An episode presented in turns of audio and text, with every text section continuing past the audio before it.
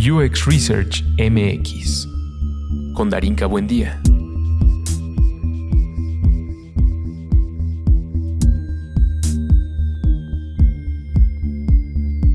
Entrevista con Marta del Río Guerra, profesora e investigadora UX. Yo soy una consultora en UX, tiene ya 20 años de experiencia en esto. Vivo en Monterrey y doy clases en la Universidad de Monterrey precisamente sobre diseño centrado en el usuario y UX. Estoy casada con Luis Carlos Aceves, que también es referente de UX en México, y soy directora regional para UXPA en América Latina. En la emisión pasada tuvimos eh, la oportunidad de generar un poco de conversación sobre lo ocurrido en eh, esta eh, conferencia que justo está tocando temas muy importantes sobre la interacción y la experiencia de usuario el octubre pasado en Medellín. Eh, tuvimos de eh, invitadas a Elena Ichel y eh, Erika Martínez, quienes fueron y acudieron a, esta conversación y pudieron justo traernos grandes insights sobre lo que ocurrió.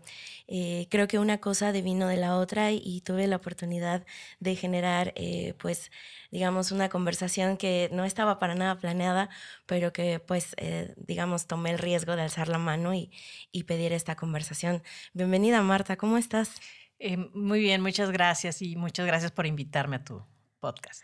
No, para mí es un placer poder platicar con eh, personas como tú que ya llevan tanto tiempo en la industria, que son hitos para nosotros los que estamos eh, empezando en este, en este rubro y pues me encantaría poder escuchar un poco sobre lo que has venido haciendo y en lo que has participado, no solo en la ULA, en la ILA, perdón, sino también en, en la USLA, ¿no? En Chile. Cuéntame un poquito cómo fue esa experiencia para ti. Eh, bueno, voy a empezar por Uxlat, porque fue primero, fue, fue a fines de septiembre, principios de octubre. Y tuvimos una conferencia eh, organizada por UXPA Latinoamérica, en donde invitamos a los principales exponentes UX de ciudades latinoamericanas a que nos compartieran, bueno, primero hubo pláticas eh, fue un evento gratuito completamente. Pero principalmente nos reunimos un día a generar un manifiesto de UX para Latinoamérica, en donde plasmábamos nuestras problemáticas, eh, lo que veíamos y que esperábamos a futuro. ¿Por qué? Porque sentíamos que no estábamos siendo suficientemente representados en UXPA, el User Experience Professional Association, principalmente se enfocaba en Estados Unidos y Canadá. Sí. Entonces, este, por ejemplo, ellos dicen, ahora somos UXPA International. Yo estoy como directora regional de UXPA para América Latina. Entonces yo les decía, es que no están haciendo nada para América Latina.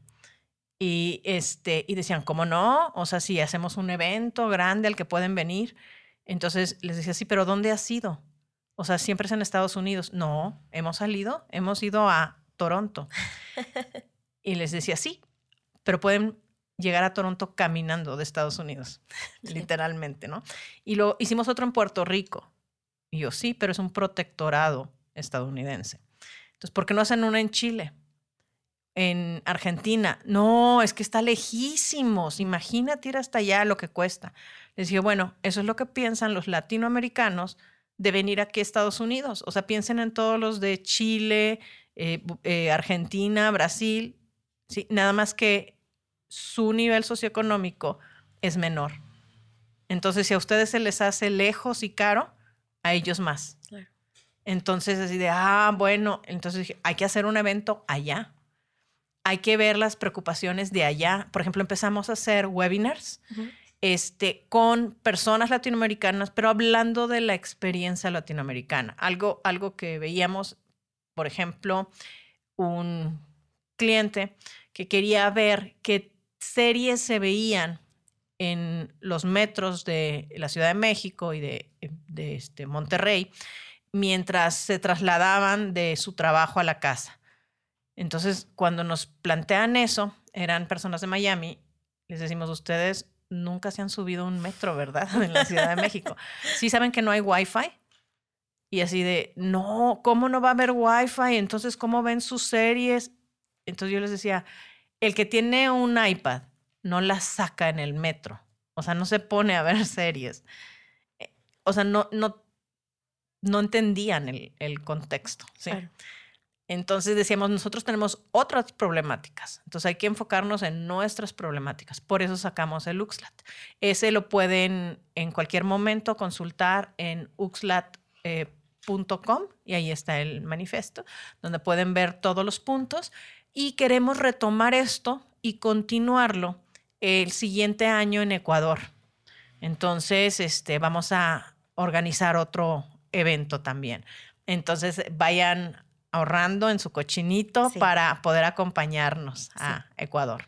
Sí, de hecho recuerdo uno de los tweets que eh, lanzaste la semana pasada o esta, no, no recuerdo bien, pero eh, hablabas justo de la importancia que es también para eh, los profesionales de la, de la UX el poder asistir a otros lados, no a otras conferencias, justo para eh, generar una problemática real sobre el contexto de nosotros. Es decir, cómo estamos nosotros entendiendo la experiencia de usuario vista desde las problemáticas sociales y toda la complejidad que, que repercute en los resultados, ¿no?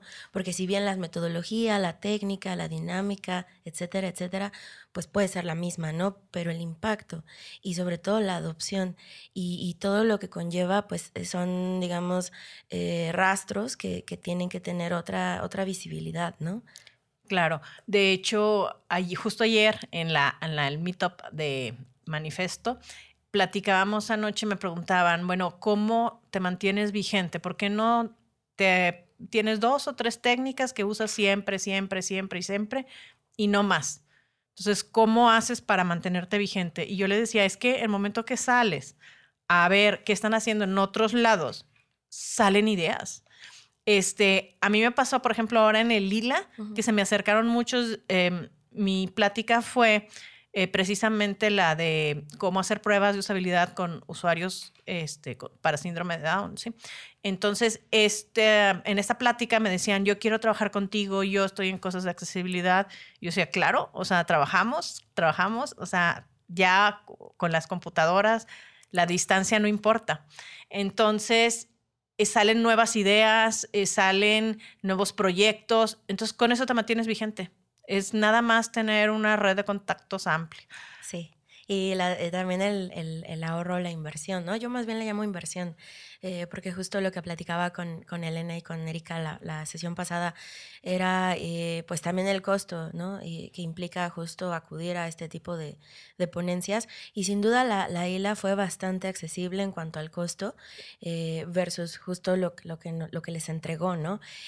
poder ver a gente como José Coronado, como tú, que tienen una larga trayectoria y que también tienen un impacto social, pues al final se retribuye con cosas que no vas a leer en el libro o que no vas a tener justo este, eh, yo le llamo como segundo nivel de empatía, ¿no? Eh, la empatía cognitiva, el cómo estamos generando conocimiento justo a partir de la experiencia del otro y no tanto de, lo que estaríamos esperando, ¿no?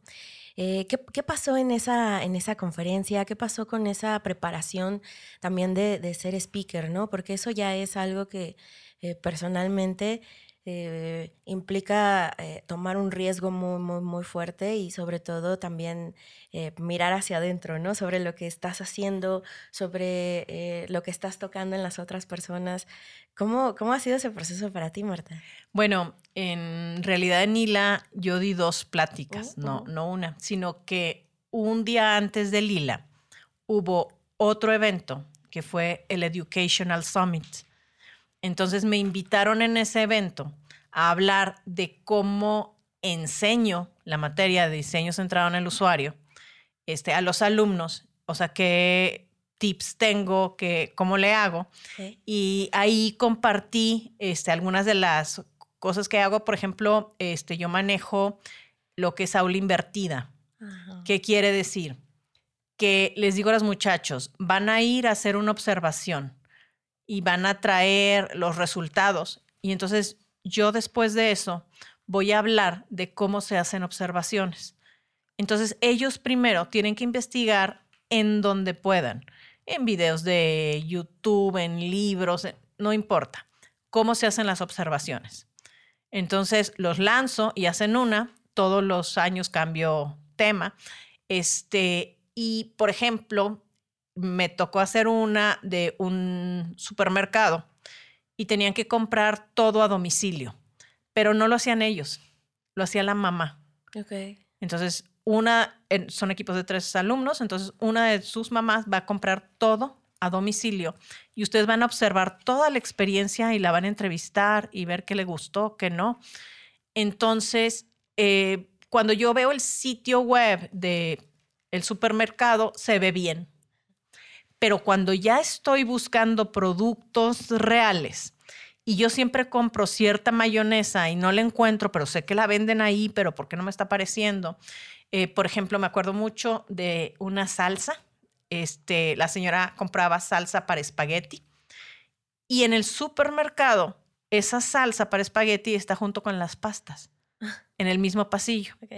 Nada más que en el sitio web la habían puesto en salsas. Entonces, en la mente de la señora, salsas es salsas picantes. O sea, no entraba ese pasillo. Entonces no encontraba la salsa boloñesa, iba a pastas y solo había pasta. Y decía, Entender la arquitectura de información. Por, ajá, ¿Por qué? Porque em, se les olvidó la heurística de Nielsen de semejanza con el mundo real. Sí, sí, sí. sí. bueno, entonces eh, hacen esta observación y van a clase y platican las experiencias. Nada más que yo recibo las tareas antes.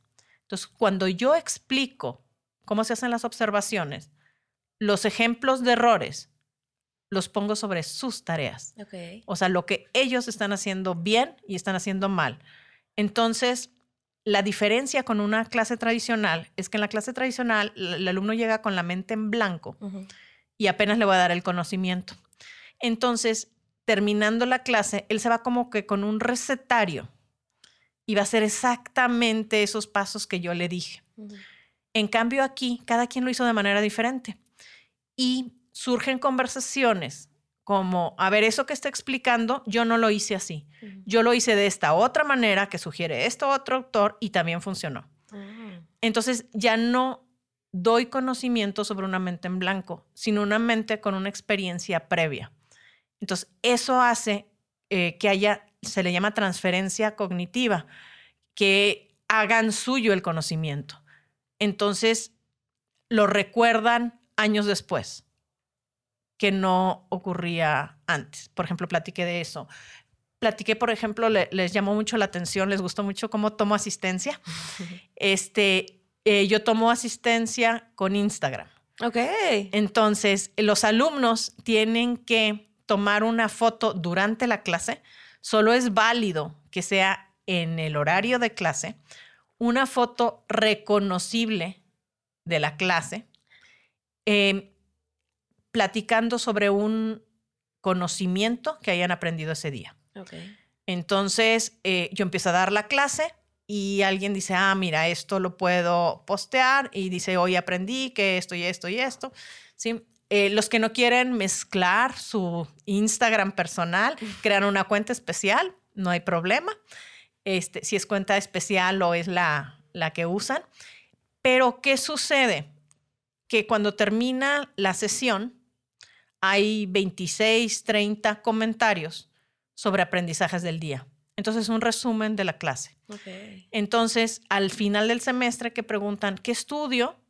Pues vete todos los posts de Instagram y tienes no nada más lo que tú aprendiste, sino lo que tus compañeros aprendieron. A mí me sirve porque me da feedback. Si yo dije algo que era importante y nadie lo menciona, eso tengo que reforzarlo. Entonces, de esa manera, yo puedo, por ejemplo, para una acreditadora, mostrar, mira, esto es lo que están haciendo. Puedo eh, decirles, miren un resumen de la clase o alguien que dice, maestra, no sé si inscribir la materia o no, pues fíjate qué es lo que hacemos y está público. Para poder encontrar eh, rápido todos los, posts, este, yo les doy un hashtag, Entonces, por ejemplo, este, el hashtag este semestre I love DCU, es diseño central en el usuario. Ahí era donde iban y ponían los comentarios. Entonces así yo encuentro este, todos los comentarios y así paso lista. ¿Qué tal? Es, es una forma también de, de, empatizar, si lo queremos llamar de alguna forma, ese modelo mental, ¿no? Que traemos justo de capturar ese momento, generar una síntesis y, y sobre todo eh, el resumen personal, ¿no? Que es una, es una maravilla. Claro, y en vez de tratar de ir en contra de los celulares, sí. los uso a mi favor. Hacia allá iba. Hacia allá iba porque justo hace ya algunos meses eh, tuve la oportunidad de invitar a Carla Paniagua, que ella también es eh, head del área de centro de, los... Eh, estudios del futuro, ¿no? Entonces, pues justo ella hablaba de, del reto que implica justo atraer la atención y generar esta sinergia del conocimiento frente a las nuevas tecnologías, ¿no? Y en algún punto ya decía, no, es que el celular no está bien, ¿no? Y tú justo buscaste la forma de integrar eso que ya traemos para, para este catálogo de conocimiento. ¡Qué maravilla! ¿Qué otra fue eh, la, otra conversación de, de, de, la ILA? Eh, ¿Cuál fue tu otra ponencia? Decías del caso de las pruebas de usabilidad. Sí, las, eh, las, pruebas de usabilidad para usuarios con síndrome de Down. Esa fue la otra ponencia que tuve ya en el ILA y que fue la que repetí anoche. Okay. Sí. Entonces, si quieren verla, está en el este, Facebook de Manifesto, Manifesto UX. ¿sí? Entonces ahí, ahí pueden ver la ponencia completa y básicamente di tips de cómo hacer pruebas eh, con personas con síndrome de Down. Eh, por ejemplo, te voy a poner nomás un ejemplo breve para no repetir toda la ponencia. Ellos no pueden pensar en supuestos. Entonces veíamos un ejemplo en el que querían saber cómo usaban la agenda los usuarios que sí sabían leer y escribir. Entonces les pedían, por favor, en esta agenda, eh, programa una fiesta el día de tu cumpleaños de una hora. Entonces decía, no, o sea, no estoy de acuerdo, no lo voy a hacer, una hora es muy poco, yo quiero una fiesta que dure más. Y le decían, pero esto es un supuesto, no es que vaya a haber fiesta, sí, pero una hora es muy poco. O sea, no entienden de esto no va a suceder. Que es un poco la tarea de los escenarios, ¿no? Que hacemos en las pruebas de usabilidad. Entonces, este, él negoció que fueran al menos cinco horas, porque si no se rehusaba a, este, agendarlo, ¿sí? Y eh, de alguna manera, este, esto genera un compromiso para la mamá. Mm. Porque ese muchacho, el día de su cumpleaños, espera una fiesta de cinco horas. Entonces hay que cuidar muchísimo los escenarios eh, cuestiones físicas también les afectan, eh, la clinodactilia, la cabeza chica. Decía, por ejemplo, en Oculus tuvimos que detenerle el aparato en la cabeza porque se les caía, o sea, porque la cabeza es más pequeña. Entonces, este tipo de, cuestiones que hay que tomar en cuenta, eh, cómo dar las instrucciones, esa básicamente fue la, la, plática que tuvimos. Ok, igual si la, se la quieren revisar, es en Facebook, Manifesto Web, eh, Users No People. Eh, digo, perdón, People Not Users, y ahí pueden encontrar justo eh, la, la, la, plática, ¿no? De, fue aproximadamente una hora. Sí, más o menos. fue un poquito menos, y, pero hubo muchas preguntas. Sí, me imagino. justo algo de por sí las pruebas de usabilidad es justo lo que más se utiliza como este método de validación en, la investigación, ¿no? Eh, justo recuerdo hace ya algunos ayeres una plática de Verónica Trainor en la que justo ella hablaba de, eh, pues tenemos un abanico de posibilidades tanto para la exploración como para la validación, pero en el momento en el que en UX decimos investigación, ¿no? Es pruebas de usabilidad, ¿no? Eh, y justo eh, ya indagar un poco más a profundidad sobre lo que podemos hacer con algo que hablabas hace un rato, ¿no? El contexto. ¿Cómo estamos entendiendo la, problemática de, los usuarios justo para determinar la dinámica o la técnica que vamos a utilizar para sacar un poco sobre este eh, aprendizaje, ¿no? Cuéntame un poquito cómo ha sido para ti también toda la parte de eh, representar justo a la UXPA, ¿no? En, Latinoamérica. Eh, ¿Cuáles han sido los retos que has visto y sobre todo cómo has visto, el, digamos, este progreso, ¿no? De hace 10 años, hace 5 años y este momento sobre todo para los investigadores de, usuario, ¿no? Que tenemos la posibilidad ahora sí de ser especialistas, ¿no? Claro, pues mira, el primer evento que yo organicé grande fue en el 2007. Tuvimos un evento llamado UA Web, usabilidad y accesibilidad para la web. Y en ese momento invitamos, por ejemplo, a Lou Rosenfeld, que estuvo ahora en el ILA. me, me, dio mucho gusto volverlo a saludar porque somos este, muy amigos. Nos qued, quedó una amistad muy fuerte con todos los que asiste, asistieron. Este, Marcelo Barbosa, en, en, ese entonces de Brasil, ahorita ya vive en Chile. este, Paulo Saavedra, que, okay. que, sigue en Chile. Este, fue Jesse James Garrett. En, sí, fue, fueron muchas personas y básicamente ese fue el primer evento que hubo de UX. La gente no sabía que era usabilidad. Invitamos principalmente a personas de gobierno. Nuestro objetivo era hacer los sitios gubernamentales más fáciles de usar, que estuvieran centrados en el ciudadano. Entonces, en ese momento, eh, les decíamos, por ejemplo, ¿qué está sucediendo ahorita cuando yo quiero pagar el impuesto predial? Yo tengo que saber que es un impuesto municipal y no estatal, ¿sí? Uh -huh. Hoy en día, la mayoría de los sitios de los diferentes estados, tú entras y dices impuesto predial y aunque estés en el de Nuevo León, te dicen, sí, aquí, aquí se paga. ¿En dónde vives? ¿En qué municipio? Entonces te da la lista de municipios y tú escoges Monterrey y te redirige al portal de Monterrey. No te dice aquí no es. Uh -huh. ¿Para qué? Para que el usuario no se tenga que aprender el organigrama, uh -huh. ¿sí? Sino que te redirija y sea algo fácil y transparente. ¿Cuáles son los este, 10 servicios más buscados? Ah, bueno, pónselos ahí a la vista, fácil, accesible. Entonces, queríamos mejorar mucho todos los portales gubernamentales. Entonces, también eh, logramos hacer algo en donde ellos firmaban, que se comprometían a mejorar y sí vimos una mejora sustantiva. Incluso en los rankings internacionales mejoramos, dependiendo de cuáles fueran los criterios de evaluación, porque en donde México sale muy mal evaluado es aquellos en los que hablamos sobre democratización de los servicios digitales.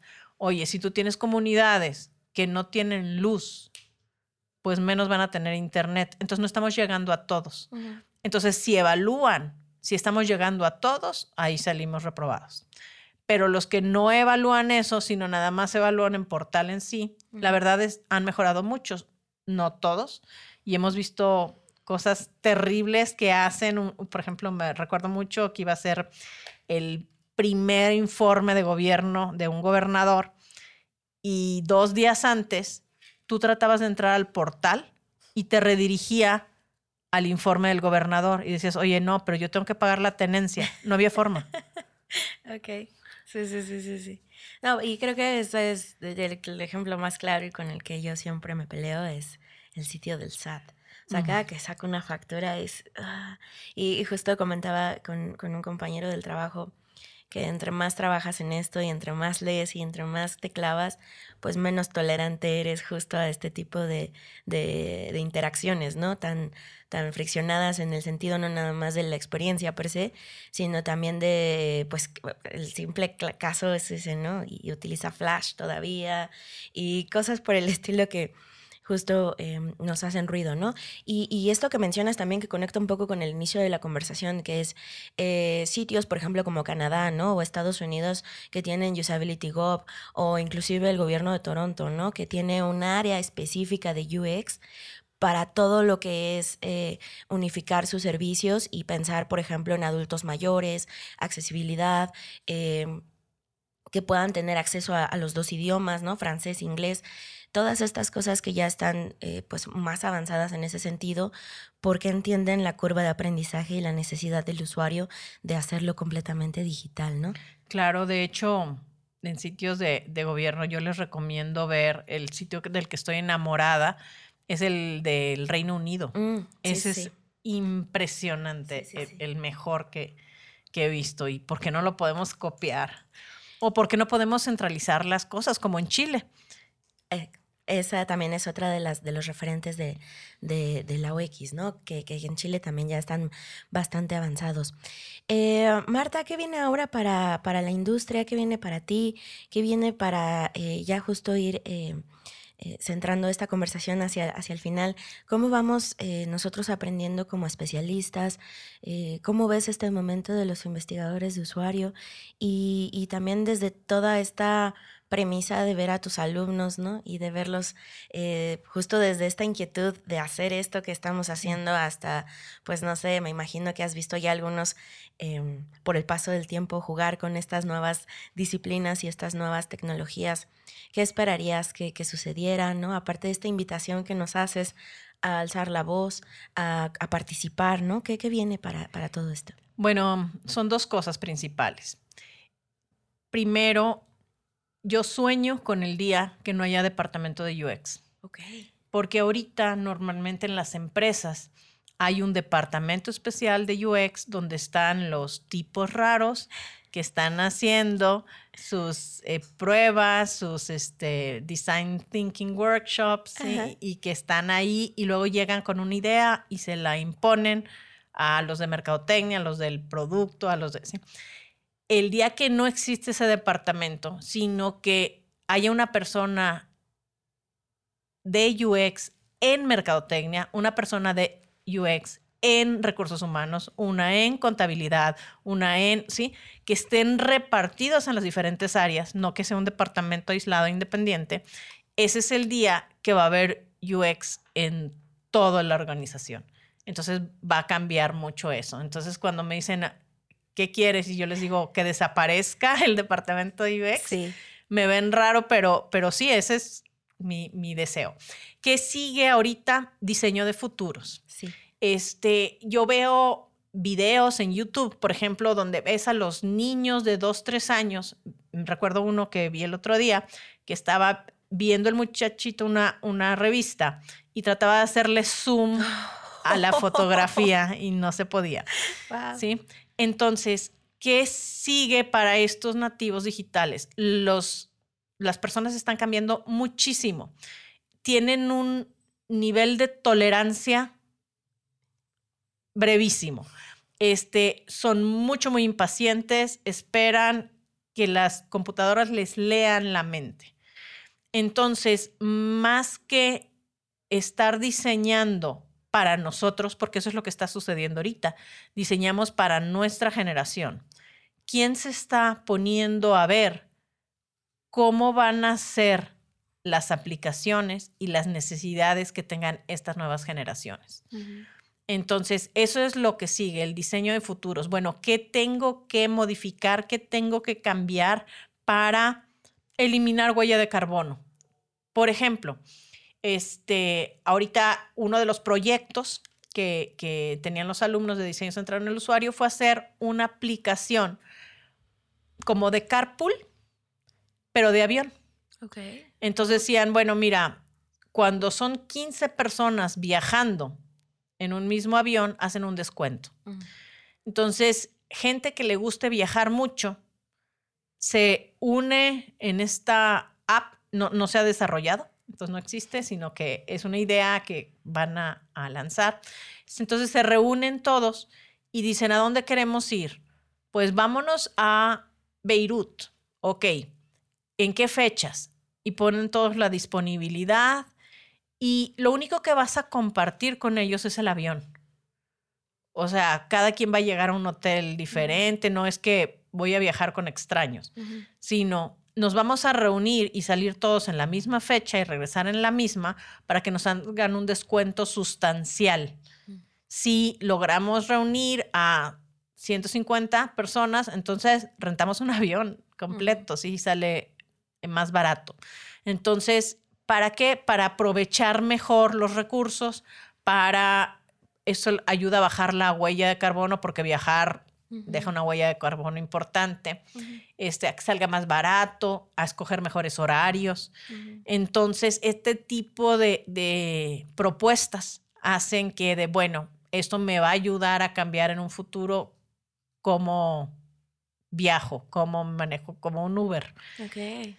Justo adquiriendo un poco de lo que hay, ¿no? Y, adaptándolo a las nuevas necesidades. Claro. Súper. Si queremos contactarte, si queremos eh, conocer un poco sobre tu trabajo, como decías hace rato, ¿no? Colaborar, ¿dónde te encontramos? ¿Cómo te buscamos? En LinkedIn creo que es, que es lo mejor. Este, y también estoy en Twitter como May del Río. Entonces, lo que necesiten, estoy ahí. Muchísimas gracias por haber venido a platicar al podcast. Eh, para mí fue, ya sabes, un honor el que me hayas dicho que, que, que, ya lo escuchabas, porque a veces no, no, como que no dimensiono justo que pues esto está llegando a muchos oídos y, y, y esa es la, la premisa de, de esta eh, pues iniciativa, ¿no?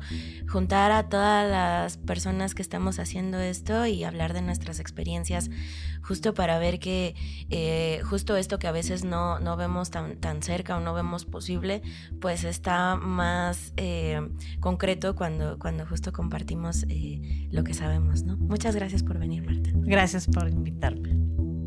UX Research MX. Con Darinka Buendía.